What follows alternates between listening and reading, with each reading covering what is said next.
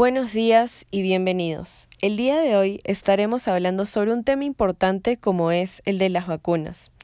De esta manera buscamos resolver las dudas que se tienen al respecto. Empezaremos si realmente son seguras las vacunas contra el COVID-2019. Las vacunas contra el COVID-19 no lo contagian a uno del COVID-19. Al revés, aquellas nos protegen del virus. Después de vacunarse se puede sufrir algunos efectos secundarios como es el dolor de brazo o fiebre que estos en realidad son muy comunes por así decirlo. Por otra parte también em, las vacunas nos pueden proteger contra más de una cepa del virus, ya que los virus van cambiando y se desarrollan pequeñas mutaciones con el tiempo. Asimismo, se sabe que las vacunas contra el COVID eh, se desarrollaron rápidamente. No se emitió ningún paso en el desarrollo de la vacuna contra el COVID, ya que los científicos de todo el mundo estuvieron trabajando en esa tecnología durante más de una década. Por eso fue posible poner a disposición rápidamente eh, diferentes vacunas seguras y eficaces. Y este es el momento en el que vamos a comenzar a explicar un poquito sobre las que em, han sido, por así decirlo, adquiridas por Perú.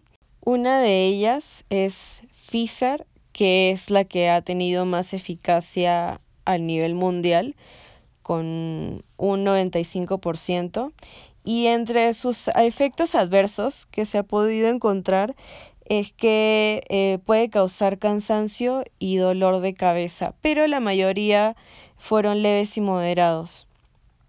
Otra también que ha tenido un porcentaje alto en efectividad ha sido la Sinopharm con un 80%. Tanto la anterior como esta de aquí eh, produce los mismos efectos alternos, como en este caso vendría a ser de cansancio y también dolor de cabeza. Otro dato importante es que todas estas vacunas mencionadas anteriormente se administran en dos dosis de inyecciones en el brazo con un intervalo de entre 3 y 4 semanas. Eso quiere decir que la protección contra el virus se quiere más o menos al cabo de dos semanas tras la administración de la segunda dosis. Eso es en realidad lo que vendrían a decir este, los, los doctores respecto a la administración em, de esta vacuna. Igualmente se sabe que seguirá siendo muy importante que todos sigamos las pautas de salud pública para detener la propagación del COVID.